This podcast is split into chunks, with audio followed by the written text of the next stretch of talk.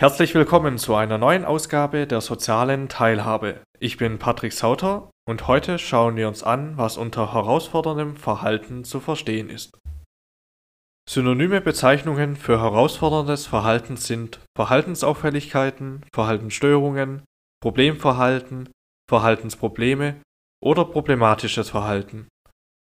Herausfordernde Verhaltensweisen werden oft personenbezogen betrachtet über Zuschreibungsprozesse individualisiert oder pathologisiert. Dieses Verständnis, welches einzig und alleine das Individuum für das herausfordernde Verhalten verantwortlich macht, greift jedoch zu kurz, da das Verhalten eines Individuums immer im Verhältnis steht zu seiner Umwelt und somit auch diese in die Begriffsbestimmung mit einbezogen werden muss. Von herausforderndem Verhalten spricht man dann, wenn ein Verhalten nicht den Erwartungshaltungen oder den Vorstellungen der Bezugs- und Umkreispersonen bzw. den vorgegebenen oder üblichen Normen in der Gesellschaft entspricht. Das herausfordernde Verhalten wird also als normabweichend oder erwartungswidrig wahrgenommen, als Herausforderung bewertet und somit als herausforderndes Verhalten beschrieben. Es lässt sich erkennen, dass die Herausforderung in der Begrifflichkeit des herausfordernden Verhaltens auf zweierlei Bedeutung hinweist. Herausfordernd sind herausfordernde Verhaltensweise einerseits für die Person, welche diese zeigt, selber, andererseits auch für ihre soziale Umwelt, welche das Verhalten als herausfordernd bewertet.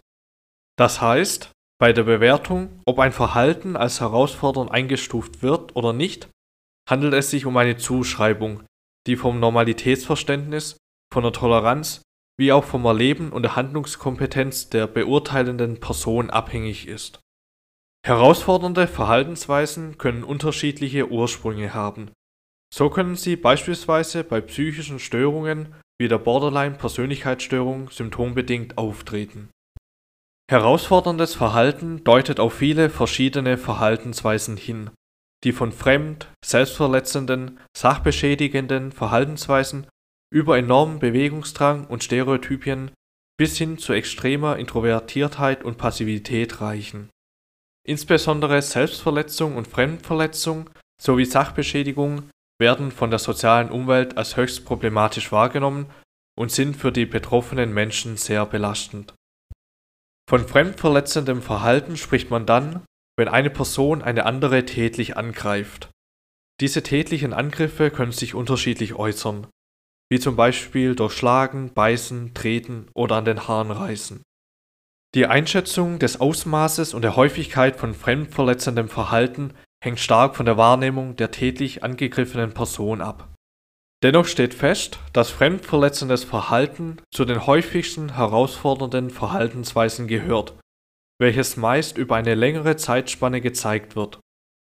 Fremdverletzendes Verhalten gilt aus unterschiedlichen Gründen als sehr schwierig Einerseits verursacht es Unsicherheiten und Ängste bei den involvierten Personen, andererseits gefährdet es auch das Zusammenleben mit anderen Menschen.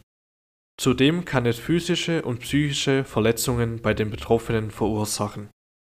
Fremdaggressives Verhalten unterscheidet sich von fremdverletzendem Verhalten insofern, als fremdaggressives Verhalten auf einen absichtlichen und bewussten Akt hindeutet, wohingegen bei fremdverletzendem Verhalten keine bewusste Schädigung im Mittelpunkt steht. Bei beiden Verhaltensweisen kommen jedoch Drittpersonen zu Schaden. Obwohl es sich bei fremdverletzenden Verhaltensweisen nicht um einen bewussten Akt handelt, heißt das nicht, dass es nicht zielgerichtet stattfinden kann. Deshalb ist darauf zu achten, dass ein gezieltes Verhalten nicht einem bewussten Verhalten entspricht. So kommt es oft vor, dass fremdverletzendes Verhalten einen funktionalen und zielgerichteten Zweck hat, der ausführenden Person jedoch nicht bewusst ist.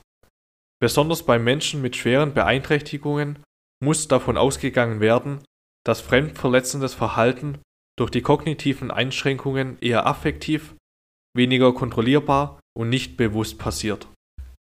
Mit selbstverletzendem Verhalten sind Schmerz- und Gewaltanwendungen gegen den eigenen Körper gemeint Physische Verletzungen sind dabei im Normalfall die Folge oder drohen zu entstehen.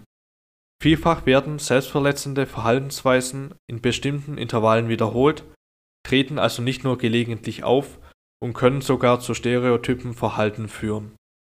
Durch selbstverletzendes Verhalten wird oft versucht, Wahrnehmungsdefizite zu kompensieren, indem ein Eigenreiz hergestellt wird, beispielsweise durch sich ritzen, kratzen, beißen oder Kopfschlagen.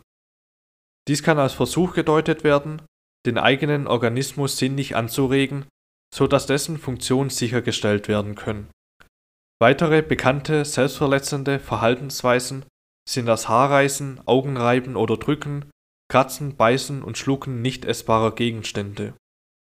In verschiedenen Studien konnte laut Mühl festgestellt werden, dass selbstverletzendes Verhalten häufiger in Großeinrichtungen vorkommt als im Elternhaus oder in Teilzeiteinrichtungen.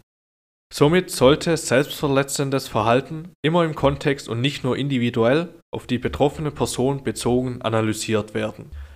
Wie beim fremdverletzenden Verhalten sollte auch beim selbstverletzenden Verhalten zwischen selbstverletzendem und selbstaggressivem Verhalten unterschieden werden.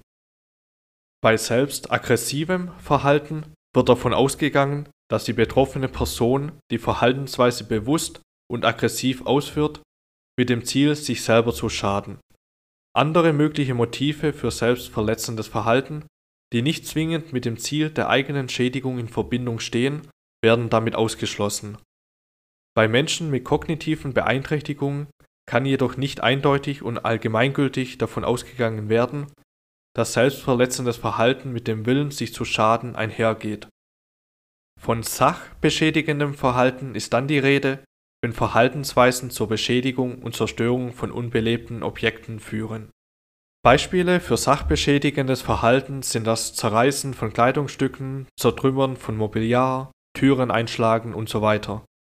Auch hier deutet Sachaggression auf einen bewussten aggressiven Akt hin, während Sachbeschädigung nicht zwingend bewusst ausgeführt wird.